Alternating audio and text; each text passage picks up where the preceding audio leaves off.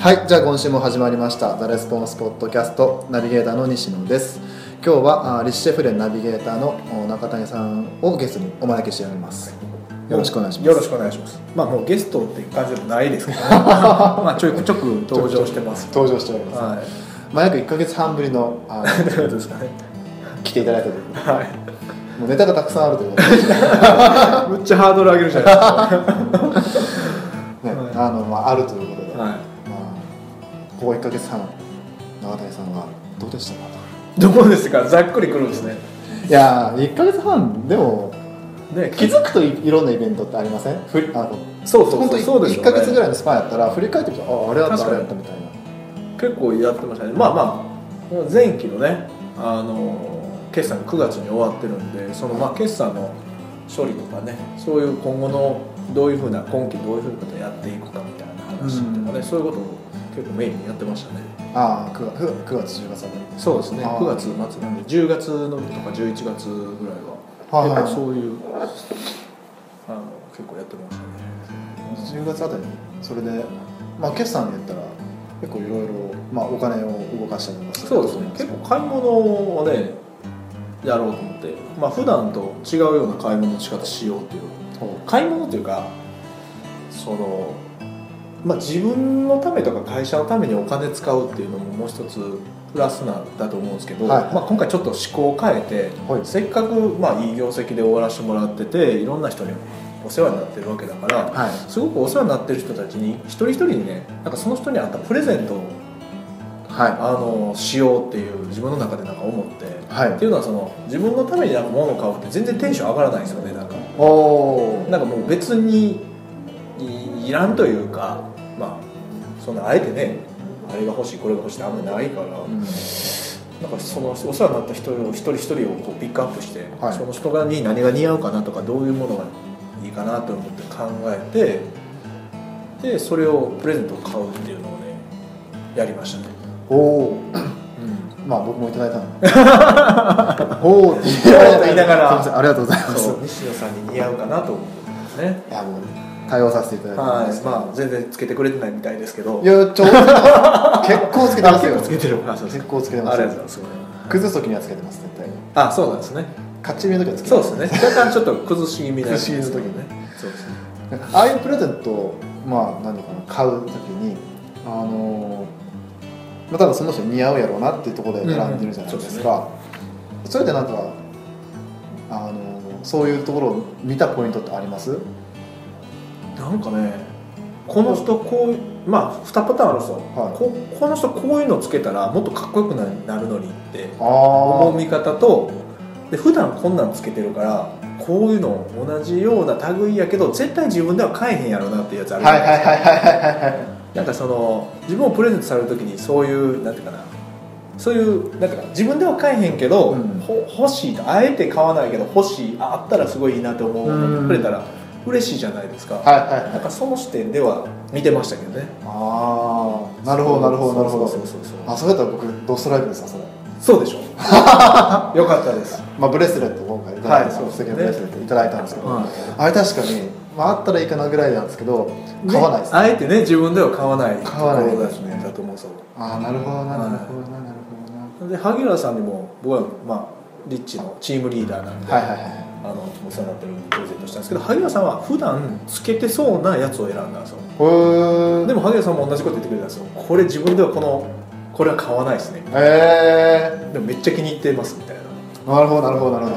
そういうのすげえ嬉しいですね。ああそうそういう企画力ですかねそういうのは。そうなんかこうそうですね。なんかこうあえて買わないけどもまあいるっちゃいるけどあえて自分では買わないってどの収収なんていうかな報酬レベルになってもそういうの絶対あるじゃないですか。ありますねありますね。その自分が全然年収も低い時からうん。もうそういうのもあるし、ん。もうすごく年収が高くなってもそういうのって多分あるんだろうなと思ってそれがどこかっていうのを考えながらね買い物するとね結構楽しいんですよ。ああ なるほど。合ってるかな合ってへんかなみたいな。はいはいはい、うんうんうんあれはそれは僕もわかります、はいあのあこれねとあるのなんだろう交流会かなに呼ばれた時に、はい。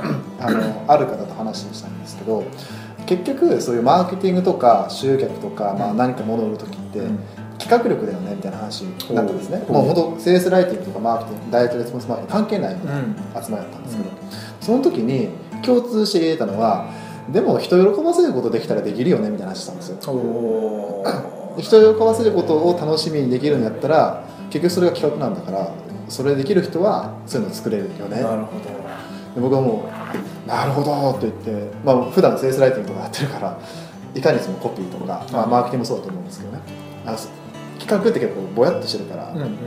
結構言いづ言いづらいじゃないですか。まとめづらいのあるじゃないですか。でもあ今話聞いた時にあ同じやなって楽しんでもらうんですよね。喜楽しんでもらう。んでもらうっていう感要はその相手のまあここまでこう来てくるとなんかだんだんセールスライティングがやってくるんですけど、はい。ベネフィットみたいな、はい相手が喜んでくれるものに対して、こっちがいかにこう答えられるかとか、うんうん。まあ、それを渡せるかあるじゃないですか。そうというところで言うと今回の形は全員に対してパーフェクトだったと。だからなんか自分のい持ってる自分のイメージと、はい。僕らが客観的に見てる例えば西野さんのイメージってうん。全然違うかったりとかするんですよね。そうですね。だから僕らの視点が入ったプレゼントの方が多分喜んでくれうん。るような気がするんですよね。そうですね。そうですね。そうですねそれはありますね。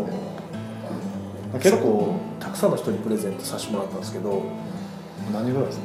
多分20何人ぐらいかな。20年何ええでそそれぞれに対してその視点でそうです。選んバラバラで。へえそうなんですよ。何してんのみたいな。仕事しろよって言われるかもしれないですけど。ええうまくいってるんだったらもう。いやでもそのねやっぱり喜んでもらうためにはって考えたら、うん。ね、いろいろその人のことを思いながら書くしお世話になってる人たちだから別にそれ考えてもいいじゃないですか。そうですね。そう。ですねそう一人だけ喜んでくれなかった人いましたね。え？誰です？あのね某ディレクト出版のね代表のね方ですよ。もしかしてそれ頭文字に「お」ってつけてつくつく。あの人だけはね本当にわからないですね。どこ何を喜んでるのか何を喜んでないのか本当に喜んでくれてないのかさえわからないぐらい反応が薄かったですね。いやーわからないですね。ただ普通そうやって突然プレゼントくれたら「はい。えどうしたんですか?」とか「うん。え何ですか?」みたいな「どうしたんですか?」って絶対聞くじゃないですか。僕もめっちゃ来ましたね。そうですよね これこれ誰か渡しますか？みたいなこれ誰か渡しておきますか？はい。はい。渡しで自分のものだと思わないじゃないですか。そうですね。もそもね。まずいきなりプレゼントもらって、はえ何何？怖い怖いみたいな、うん。えなんですか？みたいになるじゃないですか。一切なかったですね でまあその何ですかって聞かれたらいやすごく業績が良かったので、まあ、いろんな人にお世話になった人に一人一人プレゼントさせてもらってるんですっていう話ができるのに、うん。小川さんだけは「あくれるんだあありがとう」って言ってさらーっと「え？え？何にも聞かへんねやこの人」と思って。で小川さんちょっとこのパターン初めてですよ言って、うん。プレゼントあげるって「あありがとう」って言って終わる人なかなかいないから「いやもらえるもんはもらっといた方がいいじゃん」と かわけのわからないこと。言い出してですね。なるほど。ちょっと次元が違う会社 次元が違う。それも僕ね1年ぐらい前で小川さんがベルト1年から半年ぐらい前にベルトが欲しいっつってはい。いう話で僕のベルトを見てね中谷さんもそのベルトいいねみたいなこと言ってきたんですよ。でちょっとかっこいい感じであの使いやすい感じのベルトやったんでそれをわざわざまた探して買ってプレゼントしたんですよ。あ労力結構労力かかってるんですよ。労力はいはいはい。でもね上げがいがないです。上げがいがなかったです。上げがいがなかったです。いやー難しいですね。ちょっとやっぱ難易度高い感じですうん。ねでもやっぱその小川さんのすごかったのは「はい。あのなんで?」ってはい。後で聞いてきたんですよ。おおで何でもそのなんでプレゼントしてくれるのかじゃなくて、はい。なんで業績が上がったのかっていうもうね業績が上がったこと前提に話してきてくれたんですよ。はすごいなと思って。あなるほどなるほど。なんで業績上がったのって言ってで僕はいろいろ答えてたんですよね、でああいうことやってこういうことやってみたいな。いやそれじゃないねってポイントは。あって言ってほ僕は最終的に一番肝になるポイントを伝え伝えたんですよ。あはで小川さんがむっちゃ笑顔で「そのやり方いいね」って言って制作会社のその問題点を全部解消してるからそのサービスいいよねって言って笑いながら去っていったんですよ。去ってたんですねもかっこいいなと。さすが小川忠宏やなと。へやっぱそのえポイントになることとかをしっかりあの理解しようとして質問してくるっていうね。ああなるほど。やっぱあの姿勢はビジネスマンだなという感じがすごいしましたね、ああなるほどなるほど。どういうことをして業績が上がったのかっていう根本的な話をしてきましたね。うーん。なるほどそうそうそうただ上げがいはなかったですね。上げがいはなかった。上げがいはなかったですね。残念ですけど。でも確かに聞けばそうですよね。なんで業績が上がったっていうところは気になりますね。誰も聞いたことですけど小川さんだけですねそれを聞いてきたのは、なるほど、うんどういうことをして上がったのかっていう、多分その会社の何ていうかな1年振り返って業績がすごい上がったって言ったらその起点って1年前にあるわけで。そうですよね。おっしゃる通りその通りですで言ったらまあ細々したテクニックテクニックとかまあ僕らの授業もそうですけど、んポンって上がるときも、うん。まあもちろん例えばヒット商品できましたそうですね。はいきますけどやっぱそれをこう、まあ、維持させるじゃないですけどっていうのってまあすごい、ね、難しいところじゃないですか、中谷さんの場合やったらそのまあ今振り返って起点になったその業績上げられたのにはどこだったんですか？それ言います？このポッドキャストで。いやだってその話題にな。っちゃったのその話題になっちゃってしまったの？それなかなかですよそれ。なかなかですね。でもあの今まで制作会社とかあのコンサル会社とかにはなかったサービスを形にしたっていうのが一番大きいですね。おそのそれはお客さんの声を元にして作り上げたサービスなんですよ。おだからお客さんがこういうものがあればすごい嬉しいのにとか誠実な対応だなってすごい感じるっていう声をすごい集めてでそれをまとめていった時にあじゃあこういうサービスできるんじゃないか。でかつ僕のその僕がね制約になることが結構多いのでサービスが、うん。僕の制約がなくお客さんが喜んでくれるっていう条件だけを照らし合わせてお客さんの声を集めていってそれをサービスにしたっていうのが一番大きいですね、ああなるほどななるほどななるほど、うん。あのそういうのって多分大切ですよね。あのうんというのも 業種業界って最初にできた状態って固まるじゃないですか。そのその慣習というのができて、まあ、たまたまこの前あ本当昨日ぐらいお客さんと話しててあの、まあ、出版のその業界はやっぱそのすごい昔作られた慣習で固まってて、動きがしづらい。と、うん。まあ、うちの出版会社もそんなないんですけど。あのなってると。だからすごいやりづらくて今でも独自でやってるっていう方いらっしゃったんですよ、あので、うん、結構その慣習で縛られて、うん。今のそのお客さんの声に答え答えられないってケース結構あるじゃないですか。でもそれをこう答えることでこうブレイクスルーするブレイクスルーした会社って結構あると思うんですよね。意外に多い。そうですよねだから本当に。まあ多分最近ヒットしてるものは絶対そういうのもある,、うん。あると思いますね。なんでそういう、まあ、全く慣習に縛られなくて、うん。そのまあ、リッチの言うチャンス追求型でビジネスチャンスを追いかけるんじゃなくて既存のビジネスをカスタムすることでマーケットに合わせるっていう、うん。そのビジネス戦略の方になるんですけど、うん。それをまあお客さんの声をリサーチする。でうん。競合他社のサービスをいろいろ横並べにした上で、うん。このサービスはいけるんじゃないかっていうのをリリースしたんですよね。あまあもうーそれで一気にあの僕がいなくても売り上げが上がるっていうところまでもその一つのサービスで行ったんですか？行きましたね。はあなるほど。なあれは僕の中ではすすごい、えーいいサービスだったなとでまあもちろん改善の余地はまだまだあるんですけど、発想としてはすごい良かったかなと。うん。一応僕の塾生だけにはその中谷塾っていうね、うん。ウェブ制作会社とかコンサルタントを集めてる塾の塾生にはうちのビジネスモデル全部全公開してるんですけど、はいはいはい。彼らも同じようなこうサービスを展開していこうとしてますね今。ああなるほど。うそうそうそうそうまあ、お客さんの声聞いて合わせていったっていそうですね。ああなるほど。ね結構それって できなんか多分絶対概念としてはこう何ていうかな。あるんでしょうけどねああるあるし、はい。いやお客さんの声に応えるとか体質やみたいな話もあると思うんですけどなかなかなんか慣習みたいなところまでいかないですよねやっぱ大きいですよねその慣習古くからのなんやり方みたいなやつって。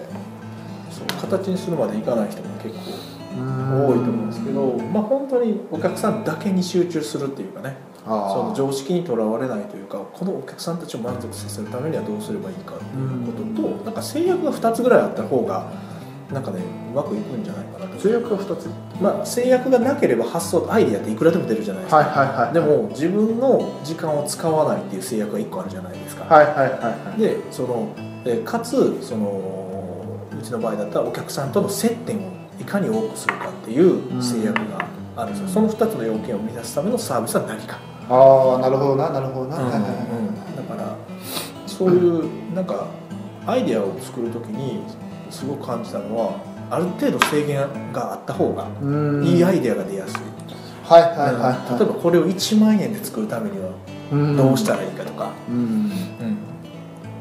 だからこれを無形なサービスで作る、ね、有形なものばっかり売ってる会社だったらこれを無形の商品で売るためにはどうすればいいかとかね。ああ面白いですね、うん、なんかそういうアイデアを出そうと思うとそういうその制限をかけるっていうねやり方はすごいいいなと思って、はあ。だから僕それ過去のねアーティストでそういう人がいたんですよ。すごい有名なテッドとかに出てたかなちょっと何で見たか忘れましたけど、はい1ドル以下の素材でアーアート作品を作るみたいな。はいはいはいはい。でそれが1個の制約で1ドルだね1ドル以下。ともう1個はすぐになくなるものでしか作らないっていう。例えばはろうそくだったら燃えてなくなるじゃないいですか、はい。なくなりますね。だからせっかく作ったものが消えてなくなるんですけどそれに価値があるっていうなんかそういう制限を加えてやってる人がいたんですけどめちゃくちゃ楽しいんですよ見てて。作品自体がはははそれにヒントを得てなんかその制限を加えてみるっていうことをやってみたんですけどそれもやっぱりアイデアとしてはすごい良かったかね面白かったですね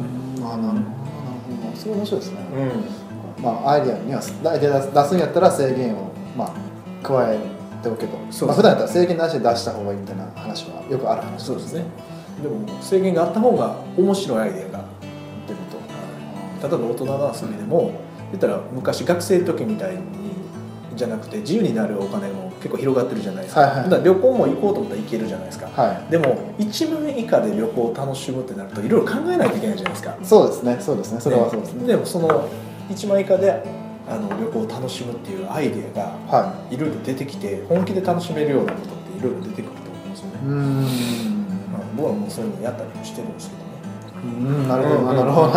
やられてるん。ですね、うんはい。楽しいと思いますはあなるほどそれまあアイディア出すんやったらまあちょっと制約つけましょうと。もう一個はまあ既存の慣習とらわれずお客さんのまあ声を聞いてそうですね。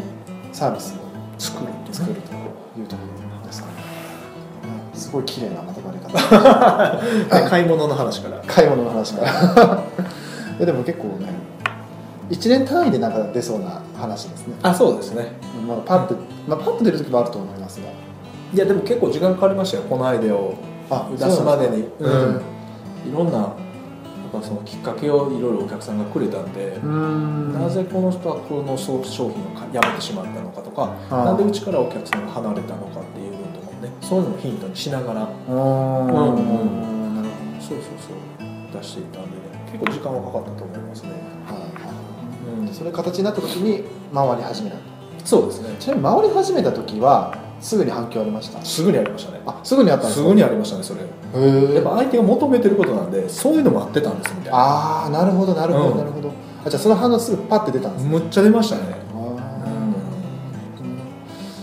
ここからまあどんどんいっていけたってそうですね。まあまあぜひぜひ聞いていただいてる方はそうです。ね僕に直接会ってはい。あのご飯でもご馳走してくれたら多分ベラベラ喋る。その秘密。ご飯代だけで。ご飯代だけでないけてしまう。いけてしまうんでまあ、ぜひぜひ。お客さんのこお客さんの声をまあ聞いていただくのと、まあ、監修しら縛られずにアイデア出して。そうですね。でかつアイデア出すんやったらあーまあちょっと制約をつけてみる自分がは入らないとか。そうですね。まあこれぐらいで作るだ、まあ、そうですね。1万以下でそうです。毎回作るとかね。そういうこと。もやってみるとすごい楽しいんじゃないそうですね。はい。じゃあ中谷さんありがとうございます。すごいまとまりました。ありがとうございましたぜひぜひ実践していただきたいというふうに思います、ではありがとうございました。ありがとうございました